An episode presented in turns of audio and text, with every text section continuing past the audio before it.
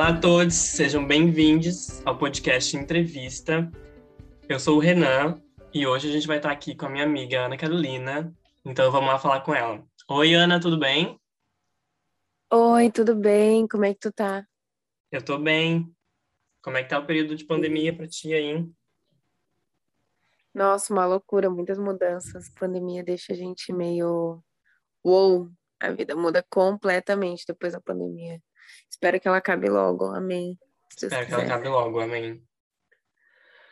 Bom, então eu queria começar essa, esse papo é, perguntando. A, a, gente se conhece do, da faculdade, tá, gente? Lá do IFSC, no Instituto Federal de Santa Catarina, em Palhoça. A Ana faz pedagogia bilíngue e eu queria te perguntar como foi para você essa, como foi chegar até o IFSC, né? Como foi o seu período de final de ensino médio? Como você foi? Você já tinha essa opção de escolher o curso? Já sabia o que, que você queria fazer? Bom, foi uma loucura porque eu nunca pensei, nem cogitei em fazer pedagogia bilíngue na minha vida. Até porque eu sempre fui apaixonada por história e filosofia, eram minhas duas matérias favoritas. E na minha cabeça, eu ia ser professora de história ou filosofia. Meu Deus, eu amo então, história. História, é... história é minha matéria favorita também. Nossa, história é maravilhoso. E Amo. de história eu queria fazer arqueologia. E eu tava assim, numa vibe, sabe? Indiana Jones. Meu Deus, sabe que, que negócio? Uhum. Sonhava. E aí, o que que aconteceu? Eu estudava em São Paulo, meu ensino médio eu ia terminar lá. E eu ia iniciar lá. E aí acabou que meus pais, eles são muito de se mudar do nada. Do nada eles começaram a vender tudo e falaram assim: ah, a gente vai embora para Santa Catarina agora. E eu tive que largar o ensino médio lá, vim para Santa Catarina, fiquei um tempo estudando numa cidadezinha aqui do sul chamada Jaguaruna, só para terminar o ensino médio, porque era uma cidade que meu pai nasceu, é uma cidade pequena, então era mais fácil de eu conseguir vaga. Até quando eu cheguei ali, eu já pensei, bom, vou fazer história na UFSC, né? Vou tentar uhum. passar na UFSC. Já que eu ia perder o Enem, como eu, porque eu ia trocar de estado né? Daí eu tentei me inscrever correndo ali nas provas, também prova de inverno na UDESC, da UDESC já tinha passado o período. E tá, fiz as provas, passei na UDESC para história. Não coincidia história com a data, desculpa, a data não, os horários do meu trabalho. Eu fiquei, puta que pariu, ou eu como, ou eu estudo. O que que eu escolhi fazer? Comer. Deixei a história para lá. E eu fiquei, gente, agora que eu faço da minha vida? Eu não quero ir para uma escola particular, não, não vou. E aí. Mas isso, é, isso, era, isso, era, isso era que ano mais ou menos esse período de que você veio para Santa Catarina e teve esse negócio?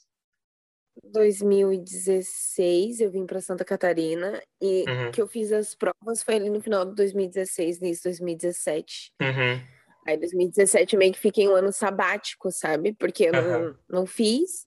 Aí eu falei assim: ah, quer saber? Eu também não vou estudar esse ano, vou só estudar pro Enem, vou me inscrever de novo e aí vou ver o que eu faço. Uhum. Porque eu realmente queria ser uma aluna federal, eu não queria estudar numa escola particular. Se eu tivesse que estudar, ok, mas não queria, não fazia parte dos meus planos. E eu sou bem incisiva nos meus planos. Pode dar uma desviadinha, mas não 100%. Para e ali em 2017 eu fiz o Enem de novo. Daí eu tinha tirado uma nota bem legal, não lembro quanto agora, mas bem legal. E na quinta série, voltando lá atrás, eu tive um amiguinho de escola que ele era surdo. E eu tinha aprendido meu nome e tinha aprendido alguns sinais simples, tipo senta, cadeira, jogar vôlei, brincar, coisas básicas assim de comunicação. E aí, a redação do Enem, do ano que eu fiz, é uma coisa muito mística, assim, minha vida é muito mística. É, foi sobre escola e surdez. Era para fazer uma redação sobre o ensino para surdos. E aí eu fiquei, nossa, que, que loucura. Eu lembrei desse meu amigo, lembrei de como era a trajetória dele, como era ele na escola, e eu via que, tipo, tinha uma defasagem, sabe? E aí eu coloquei tudo isso na redação, enfim.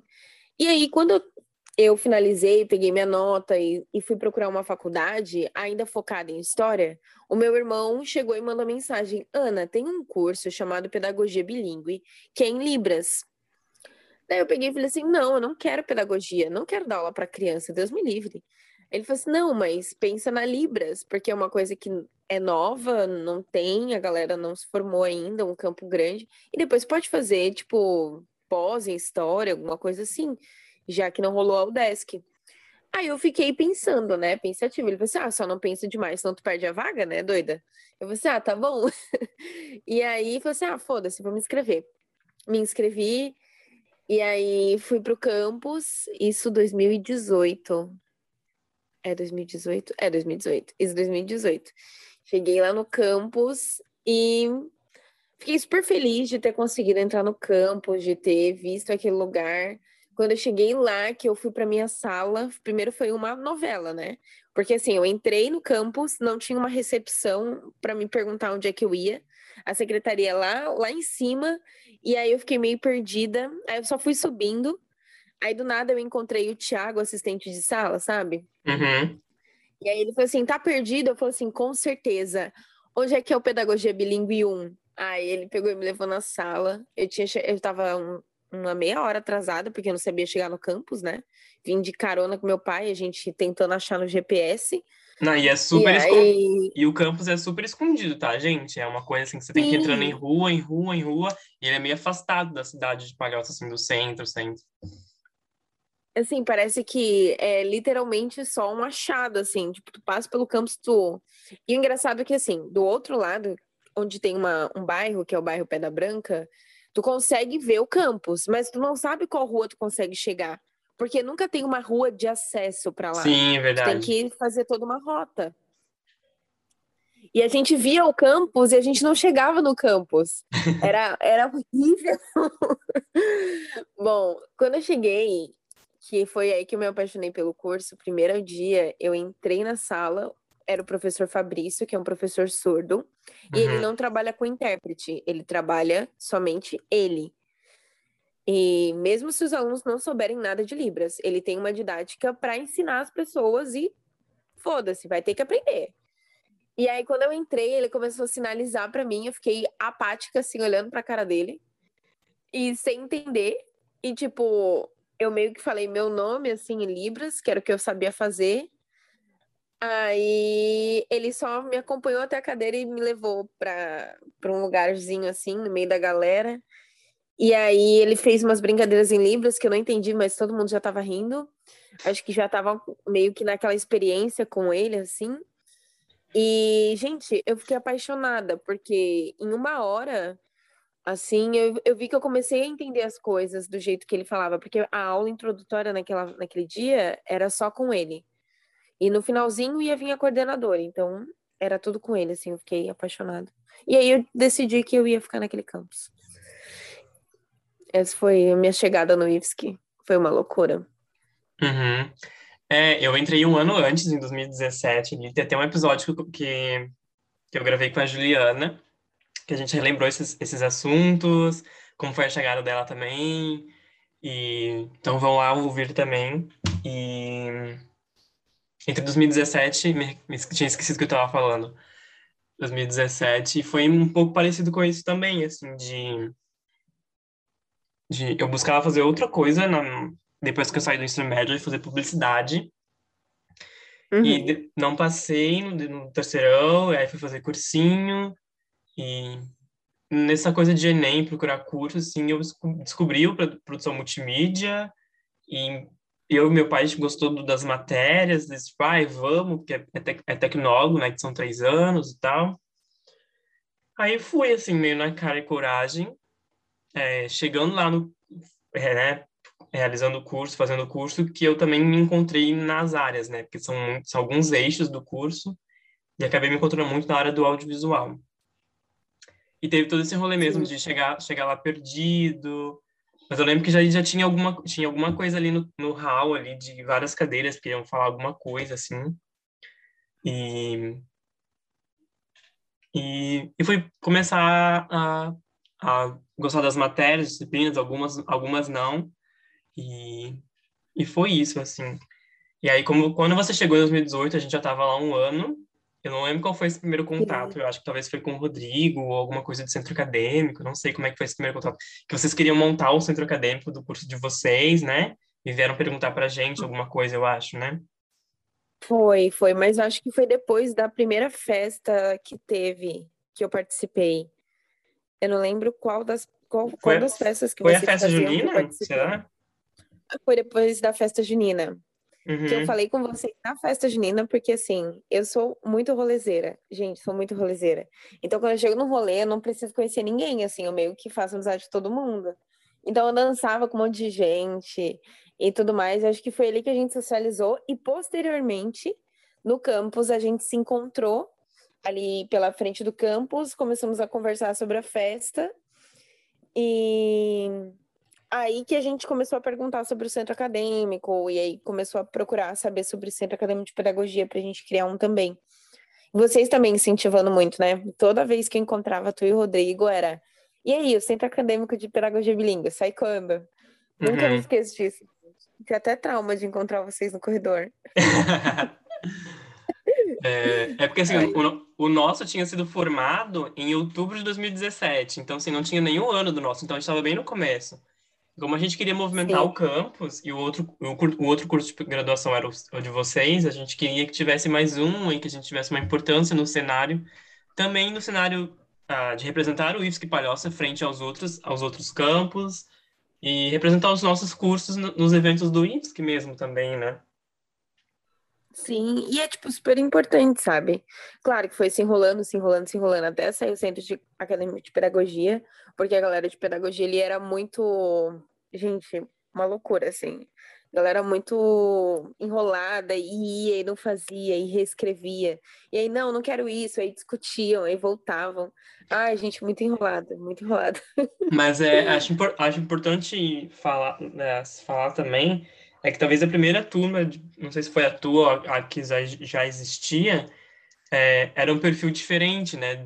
Perfil de pessoas Sim. que ingressaram no curso, né? Era a maioria, às vezes, mulheres, mais de ali, 30 anos, imagino, não sei. Então, às vezes, para essa situação de centro acadêmico, tal, às vezes, que tal, talvez não entendessem, eles não davam tanta importância, né? Acho que teve com as outras turmas maior envolvimento, porque daí entraram pessoas mais ali adolescentes, jovens, né? Com 20, 22 anos. Acho que a gente teve uma. A primeira turma mesmo foi uma galera bem mais velha, assim, tipo, acima de 30. Que, tipo, já, algumas pessoas já trabalhavam na, na profissão, algumas pessoas já tinham alguma faculdade e vieram para pedagogia, primeira turma. Tinham poucas pessoas com abaixo dos 20 e poucos anos. E aí as que ficaram até o final foram realmente as, acima de 30 anos. A nossa turma, ela já era mais híbrida, assim, meio a meio. Uhum. Uma galera mais velha e uma galera mais jovem. Né? E a, a turma que veio posterior a gente, que foi a galera mesmo que conseguiu engatar e finalizar a questão do, do centro acadêmico, era uma galera, cara, majoritariamente de 18 anos para é, de 18 a 20 e poucos anos, assim. Então uhum. a gente veio dessa desse, desse conflito de gerações, não, dessa, dessa sequência de gerações, né? Uhum. E e a gente, basicamente, a gente dependia também da outra turma, né? Porque a gente queria que todo mundo tivesse é, assíduo nisso. E a outra turma estava pensando muito mais na formação e tal, não era tão relevante para eles. Também a galera achava que centro acadêmico era só para fazer festa ou palestra, não, não sabia a importância, né? Uhum. Toda vez uhum. que a gente trazia a fala sobre centro acadêmico, a gente falava, não, centro acadêmico é para isso, isso, isso, é, traz isso, isso, isso de benefício. E acabou que rolou, né? Com uhum. muitas idas e vindas, acabou rolando. E é, acho nosso... que isso é importante. Uhum. Não, o nosso também, é... quando eu entrei, a gente era a terceira turma só do curso, e a nossa turma foi bem a mesma mesmo estilo que você pegou, assim, era estilo híbrido, né? Então, 50% dos, dos alunos da minha sala eram de Enem e 50% era do próprio vestibular do IFSC. E a partir da nossa turma para frente, foi aumentando a porcentagem de Enem até que chegou, acho que 2018, 2, que daí virou 100% Enem. E com isso vieram as pessoas que meio que saíram do ensino médio mesmo, ali 18, 19 anos. A maioria era de outra cidade ou outro estado, né? Que bastante gente era de outro estado. Sim. E foi mudando o perfil do curso, né? Eu amo essa questão do IFSC trazer várias pessoas de vários estados diferentes. Eu amo, porque tu conhece várias culturas. Tu... A gente meio que no IFSC, a gente meio que criou uma cultura IFSC, né? Uhum. Uma cultura acolhedora, uma cultura de carinho, de família. E todo mundo ali estava longe das suas famílias. Todo mundo, poucas pessoas estavam perto das suas famílias. E meio que todo mundo era uma família, assim, independente de curso. É uma das coisas que eu mais amo naquele campo, gente, que eu sinto muita falta, porque, né, ensino à distância não tem muito esse contato. Sim. Mas uma das paixões pelo campus, fora as, as disciplinas, né? Onde já uhum. se viu uma, um curso de pedagogia que hoje o nosso campus oferece um curso de pedagogia que tem aula de fotografia, sabe? Que tem aula de ensino e tecnologia, sabe? Uma grade totalmente diferente do comum e que oferece um curso ah, inacreditável, assim. É apaixonante. Não, não dá vontade de se formar. Dá vontade de se formar, né? Mas não dá. Sabe? Hum. Vontade de continuar lá no e da importância de ser gratuito. E da importância de ser gratuito e público, né? De valorizar isso Exato. também. Exato. E de terem professores, assim, incríveis. Professores top de linha. Com uma bagagem que tem anos de profissão, anos de formação, mil formações, sabe? Pessoas, assim, que tu não imaginaria conhecer em outros, outros lugares, assim. Uhum. É, eu acho que o diferencial ali do nosso campus Palhoça, bilíngue, é, acho que isso que você falou, a questão de de sentimento de família e muito próximo. Acho que pela questão de ser pequeno, realmente pequeno fisicamente, e de ter só, uhum. ali, só dois cursos de graduação e ter um curso técnico de tarde. Então, acho que permite que as pessoas, meio que todo mundo se conhece, se conhece ou pelo menos já viu no corredor, e aí fica, uma pessoa faz amizade com outra e vai aumentando os grupinhos, né? Porque eu acho que, imagino, talvez nos outros campos, eu, até na UDESC, na UFSC, em outras faculdades, é, acaba não rolando tanto isso, porque o campus é muito grande, tem muita gente, e acho que não possibilita esses encontros, assim. Eu acho que é um encontro super necessário, sabe? Tu saber o que o outro estuda, tu saber e conseguir respeitar e entender quais são as diretrizes daquela profissão. Eu acho que a proposta do campus de ser um campus bilíngue, de ter surdos, de ter pessoas ouvintes sinalizantes, é incrível, sabe? Porque tu sai com uma outra cabeça, uma outra realidade do que está acontecendo. Que até então tu não tinha essa perspectiva, tu não fazia ideia do que era. E agora tu é expert no assunto, sabe? E eu acho isso maravilhoso. Essa oportunidade que o campus dá. Eu, eu sempre falava que o IFSC, falava para todos os professores, para todo mundo, era a minha segunda casa. Porque quando eu chegava lá, eu me sentia em casa. Eu me sentia em casa para dormir num puff quando eu tava muito cansada, tipo, não tinha coisa assim, ai, tem pessoas me vendo. Não, tá tudo ok, é o IFSC, sabe? A gente se sente muito dentro de casa lá. Acho que é o melhor sentimento do mundo, tu tá num lugar onde tu se sente dentro de casa. Com certeza. É igual você começou a falar. Assim, lá, né? Oi? Pode falar. É... Pode falar. Eu falei assim, ai, todo mundo era assim lá e te cortei. É, é, bem, é bem isso mesmo, assim, por exemplo, é, foi a primeira vez que eu tive contato com pessoas surdas e, e vivenciar em ambientes assim, né? É, acho que é muito importante e depois dessa dessa inserção, assim, acho que a gente cria maior consciência das coisas, né? Da questão de acessibilidade, comunicação, principalmente eu que estava fazendo um curso de comunicação ali, né? E que temos uhum. e que tem disciplina de é, para a gente aprender a, a questão do uso da, da, legenda, né, a cor, o tamanho, a, o tamanho da, da janela de libras, é, que mais que tem? Não sei, outras disciplinas, mas enfim. Foi a primeira vez que eu tive esse contato, assim, e que aí, estou enferrujado, né, por ter perdido esse contato, né, e não, não ter contato com quase ninguém aqui, mas eu lembro de algumas coisas ainda, alguns sinais ainda, Mas sabe qual é o importante? É a consciência do que está acontecendo, sabe? Acho que a consciência de que existem surdos, que existem pessoas que precisam de acessibilidade é o legado. E esse legado tu tem contigo, independente do contato com pessoas surdas ou com a comunidade em si. Sabe? Acho que esse é o principal, tu ter isso internalizado. Uhum. Bom, agora eu queria falar. Agora que, desculpa te interromper. É... Eu queria falar de um projeto que a gente participou junto.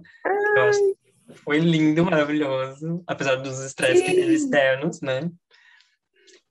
E, e acho que foi ali uma junção de, Não sei, acho que eu vou falar uma coisa bem bonitinha, assim, uma coisa meio de almas, assim.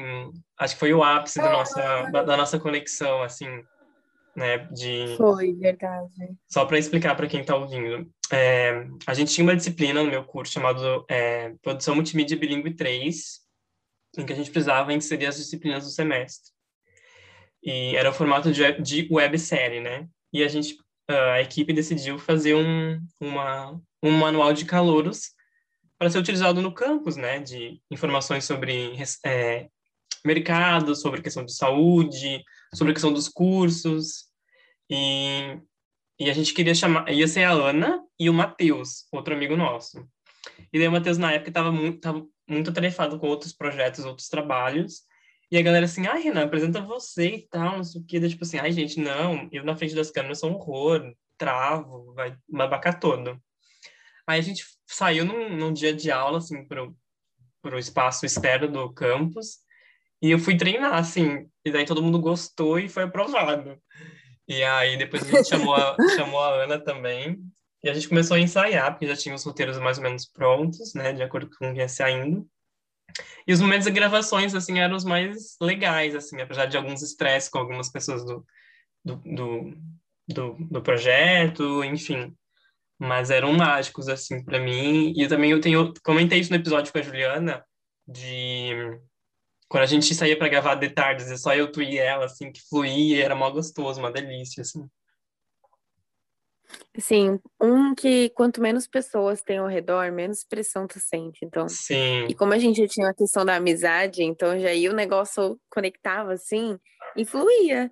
Fluía, principalmente com a Ju junto, assim. Eu sou muito suspeita a falar, mas a Ju tem uma vibe que não tem como tu não ficar alegre perto dela, sabe? Parece Sim. que ela explode alegria, assim, para as pessoas. Mas sobre o, o projeto, cara, quando vocês me convidaram, eu fiquei super feliz. Fiquei, caraca, que negócio legal, nossa, vai ser babado, vai um arraso. E aí a gente foi ensaiando e fui ficando, tipo, mais animada ainda. E aí, nas primeiras gravações, eu tava um pouco travada, porque eu não imaginava que ia ter uma galera assim. Eu fiquei, gente, como eu faço? Aí vocês agem naturalmente, tipo assim, gente, como é que eu faço agir naturalmente com todo mundo me olhando? Não tem como. E aí depois eu fui me soltando, fui fluindo, fui né? E, cara, era muito divertido. E eu, eu adorava que na época a Pablo tinha, a Pablo Vittar tinha recém lançado um álbum. E eu e o Renan ficava, a cada momento que a câmera desligava, a gente ficava dançando e cantando as músicas do álbum. Sim. Principalmente a música Diz que Me Ama. Meu Deus! Sim, sim. Toda inclusive, hora. Inclusive foi para a versão final, não sei se chegou a ver depois, foi para a versão sim, final. Cheguei a assistir. Eu acho que outra que a gente estava cantando também é aquela Então Vai, do primeiro álbum, né? Fala, Então uhum. vai. Então vai. Sim, então exatamente. Então Ai, era ótimo. Feliz ah, era maravilhoso. E nossa, era muito legal, assim. Acho que eu amei ter tempo suficiente para estar com vocês naquela época para fazer. E eu ficava pensando em casa sozinha, falei assim, ai, mas na próxima eu vou falar tal coisa junto.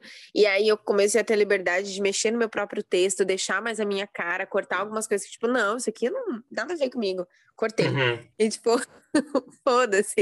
Só pra ficar mais despojado, bem, assim. Bem editora jornalista, assim, ó. Essa aqui eu que vou, eu que vou falar, não. Não, isso aqui não. Acho que eu lembro que tinha uma piada com Pokémon eu falei assim, gente, eu não entendo nada de. Eu já assisti, claro, mas não entendo nada de Pokémon saber nem fazer a entonação dessa piada aqui. Não, não vou tirar não. e vou falar tal coisa. Isso. E, eu, cara, pra mim, uma coisa que a gente. Que, eu não sei se a gente saiu muitas vezes ou gravou muitos takes, era o que, que virou meio meme, piada, assim, no grupo, era a questão de. Ah, antes, antes de chegar era tudo mato, isso aqui, alguma coisa assim. Aham. Uhum. Antes, quando a gente chegou, isso aqui era tudo mato. Tudo mato. Sim, nossa, eu sei que a gente falou isso tantas vezes, tantas vezes. Verdade. E, e aí, acho que eu lembro que teve até um take que a Juliana, quando a gente estava lá na, em Floripa, que a gente foi num ponto turístico que tinha um mato meio alto e que a Ju queria gravar a gente saindo de dentro do mato para dizer que era lá no IFSC, que quando a gente chegou aqui era todo mato. Ela, eu lembro que ela chegou a gravar, mas não sei se. Acho que não foi. Mas não, muito engraçado. Que eu não lembro desse, você dessa, desse evento. Era eu saindo do mato? Era eu e tu saindo do mato. Gente, agachados, levantando de dentro do mato. Gente, eu, esse, esses momentos épicos da vida do ser humano eu lembro. e até depois. Uhum, até queria lembrei de comentar alguma coisa aqui que foi o seguinte. Eu lembro que depois em alguns dos, dos de intervalos entre os, as gravações que a gente estava gravando no estúdio do IFSC, que a gente começou até a conversar sobre um outro projeto que a gente ia fazer, que ia ser meio de entrevista, assim, porque a gente começou a conversar sobre uhum. a, questão, da, a questão da sexualidade entre a comunidade surda e a questão de sexo também e tal, não sei o quê. E daí a gente falou assim, ah, vamos montar meio que um talk show, assim, de entrevistar pessoas aqui do campus e tal, não sei o quê. E... Sim.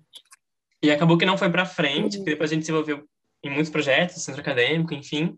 Mas eu queria te contar e compartilhar contigo que, na verdade, a, a, a atualização desse projeto se tornou podcast, sabe?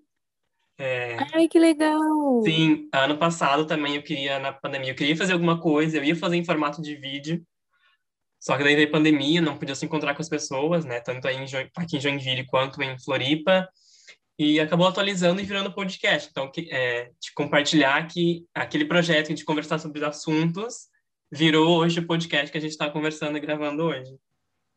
Ai, muito feliz de saber disso. Nossa, eu lembro que quando tu falou de fazer esse projeto, eu tinha ficado super feliz. Pô, vai ser muito legal conversar com as pessoas, conhecer a história delas, entender como é que foi tudo.